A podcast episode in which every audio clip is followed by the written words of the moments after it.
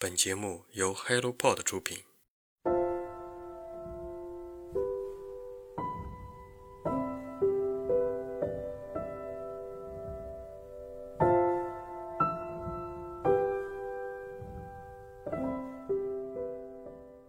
耳朵让我们得以倾听音乐的美妙动听，眼睛让我们得以看到世界的五彩缤纷，双腿让我们得以在旷野奔跑，心脏让我们得以感动和悲伤。身体的每个部分组合在一起，成为了完整的我们。然而，你有没有想过，如果你厌恶其中一个部分，会如何对待它呢？它的感受又是什么样的呢？你从出生那天起就和它血液相通，朝夕相处，它见证了你的每一次欢乐和每一缕忧伤，它的有和无会让你变形，成为完全不同的你。你好，我是清河，今天分享的是青年作家陈思安的短篇小说《变形记》。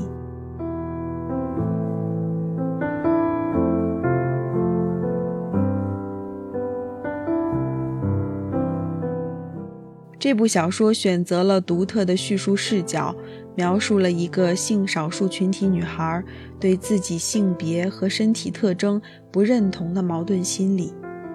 整部小说以女孩的胸部为第一人称，记录了女孩即将做手术切掉它之前，她对女孩所说的话。小说的第一段就深深打动了我。我已经陪伴了你整整二十七年，你却从来没有爱过我一天，没有一天，哪怕一分一秒都没有过。我知道这样说是有点太夸张，更像是气话，但我现在似乎是有资格说点什么气话了吧。在你过去的整整二十七年人生中，我很想认为我对于你而言就像阑尾一样无关紧要，然而实际情况却更加糟糕。我是你闪烁着光芒的羞耻，是你时时能够感觉到的负坠，是你低头可见的卑微。我倒是很想像阑尾一样安静而深密地藏匿在你的身体内部。绝不兴风作浪，也不轻易以疼痛制造任何存在感。这样，即使对你来说可有可无，你却也不会无缘无故的想要一刀割掉跟他的联系吧？女孩的胸部从很久以前就知道主人对自己的厌恶，她陪伴了女孩整个生命的长度。却在二十七年之后上手术台前那一刻，得知自己即将被抛弃。女孩本人也是在漫长而困惑的精神煎熬中，才逐渐明确一些事情。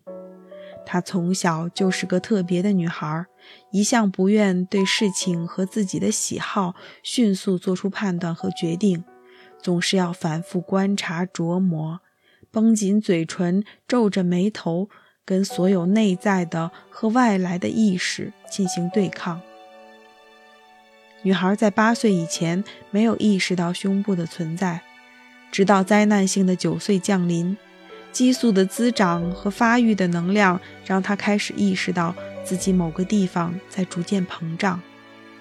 她并不像其他同学那样骄傲地挺胸抬头，而是用驼背来对抗这场变化。在一次洗完澡之后，女孩对着镜子里的身体满是冷漠和怨恨。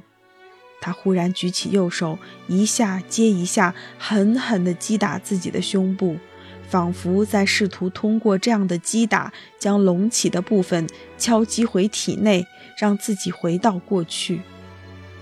疼痛和屈辱之后，她发现这并不是行之有效的策略。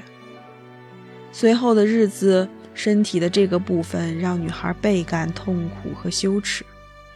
女孩无数次在内心追问自己到底是个什么样的人，又是因何成为这样的人。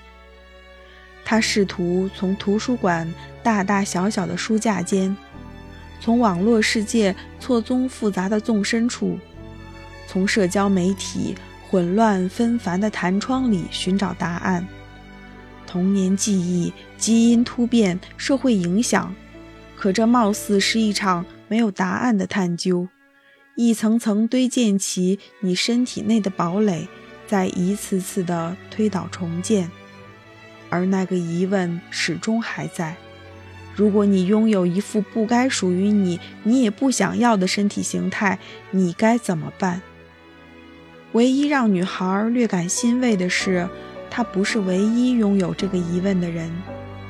性少数群体应该都被这个问题困惑过。有的人选择假装不在乎，有的人选择通过衣服和化妆来掩饰，有的人选择彻底改变身体形态。也有一些深陷痛苦无法自拔，甚至自我了结。女孩好希望能有魔法来纠正世间的错位。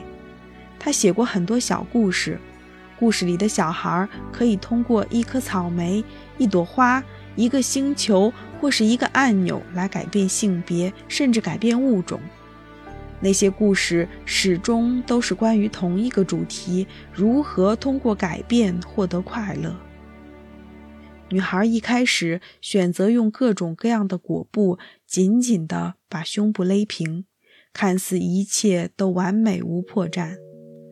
然而，这是身体上的酷刑，也是心理上的禁锢。这样的酷刑持续七年之后。恋人的触碰让他意识到，这个被他禁锢多年的区域被唤醒了，但这也成为他们之间的沙砾，直至关系消亡。突然有一天，女孩扔掉了所有的裹布，他选择的与自己和解的方式是切掉这个让他痛苦的器官。这是一台技术非常成熟的小手术。更是一场告别过去、迎接崭新自己的战役。等他从手术台上醒来，他再也不用伪装，再也不用与自己对抗。他将失去身体的一部分，但他将获得渴望已久的一副崭新的身体和一个更加自洽的灵魂。被他抛弃的那部分肉体，即将成为医疗垃圾。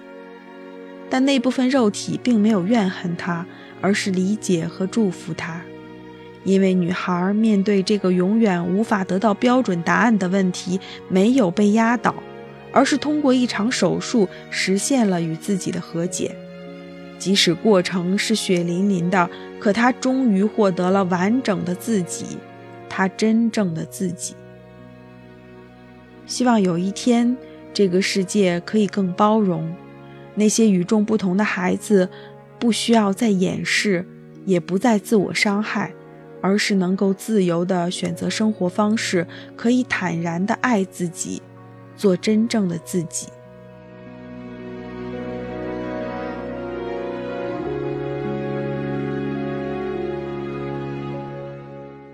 花城关注是花城杂志在二零一七年开创的一个栏目，六年三十六期。花城关注以栏目为阵地进行文学策展，反思当下社会生活，发现文学新生力量，汇聚中国最先锋、最具有探索精神的作家和他们的文本。让我们用十期节目来聚焦花城关注，开启一段交织着记忆与爱、先锋与跨界的文学之旅。